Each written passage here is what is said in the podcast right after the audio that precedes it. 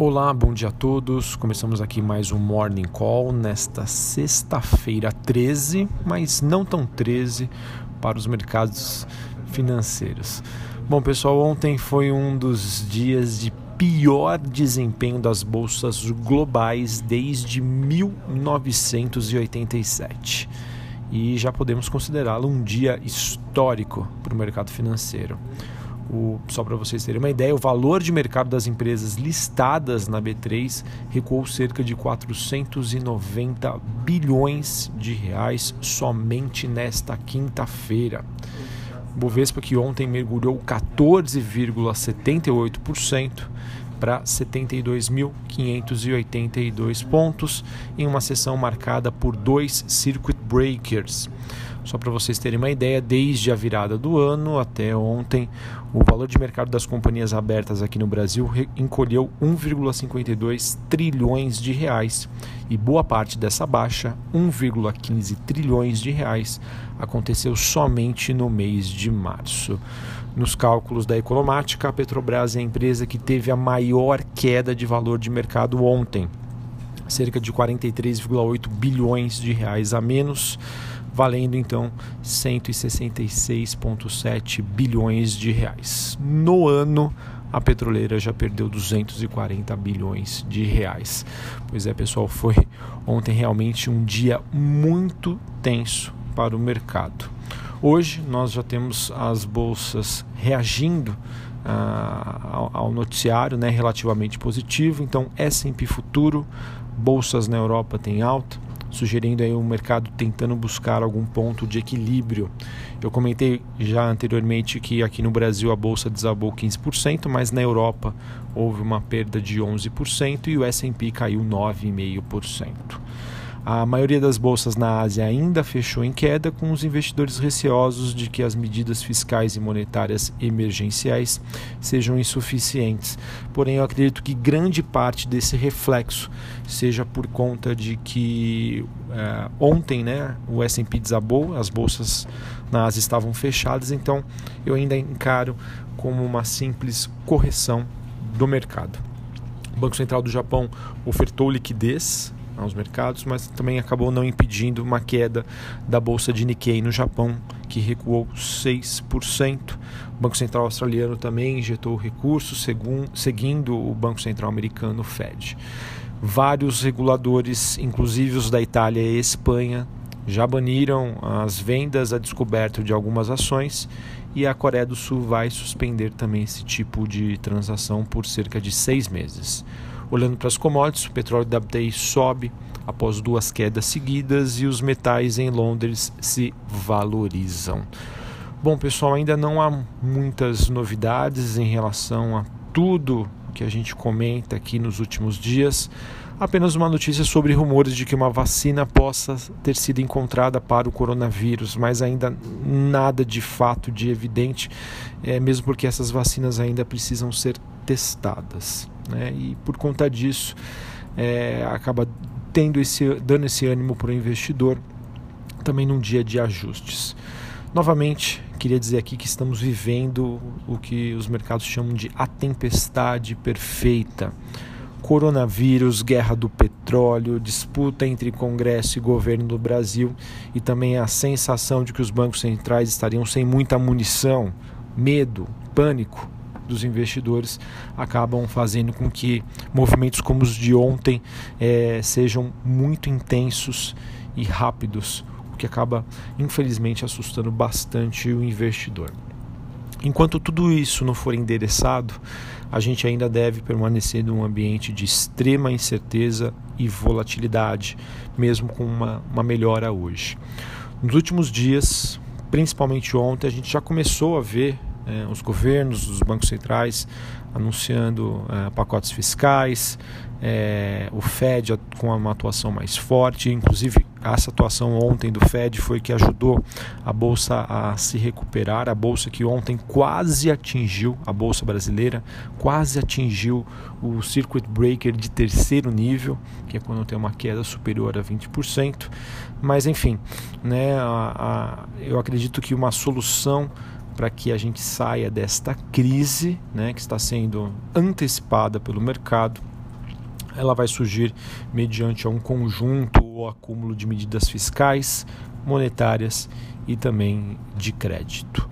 Apesar do cenário ainda muito incerto, com riscos elevados, acredito eu que muito disso já teria sido precificado pelos mercados, principalmente aqui no Brasil. Nada mais, nada menos, a gente teve um, uma queda de 36%, quase 37%, se a gente comparar uh, os preços do, do Ibovespa na comparação no, com o final do ano passado, ou seja, muito, muito foi destruído em termos de, de preços de ações. Né? mas os valores continuam os mesmos. Se a gente pensar né, em termos de potencial de geração de lucro, de caixa, enfim. Muito difícil, pessoal, é, novamente dizer aqui qual que seria ah, o ponto da virada Tá? Mas a gente não pode descartar sem sombra de dúvida que os preços dos ativos é, eles já começam a ficar bastante atrativos. Tá?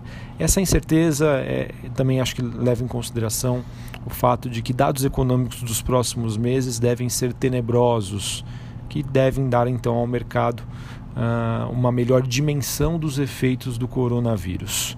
Segundo especialistas, ainda existem riscos de uma cauda, riscos de cauda do sistema financeiro, mas, enfim, acredito que estamos na direção e no caminho de, uma, é, de um equacionamento aí destas coisas. É, novamente, dizendo aqui, o grande problema de tudo que está acontecendo no mês de março ocorre pela velocidade em que os ativos se deterioraram. Isso foi realmente muito assustador. E novamente, tá? acho, acho que essa velocidade em que aconteceu essa deterioração, na minha opinião, acaba justificando por si só que o mercado já precificou um cenário extremamente desafiador. Pode piorar? Sim, pode piorar. Mas acredito aí que o pior já tenha ficado no passado, espero eu. Quero reforçar aqui então mais uma vez: ninguém sabe, eu não sei qual o tamanho, magnitude e duração desta crise, mas sim, pessoal, novamente, ações brasileiras estão com preços muito atrativos. Novamente, recomendo paciência, parcimônia, prudência nesses momentos, ao mesmo tempo em que eu acredito que aquela segunda parte, ou talvez a primeira, se você ainda não tenha utilizado da sua reserva de disponibilidade, já poderia aí ser usada uh, com a bolsa, com o Ibovespa a 72 mil pontos, ok?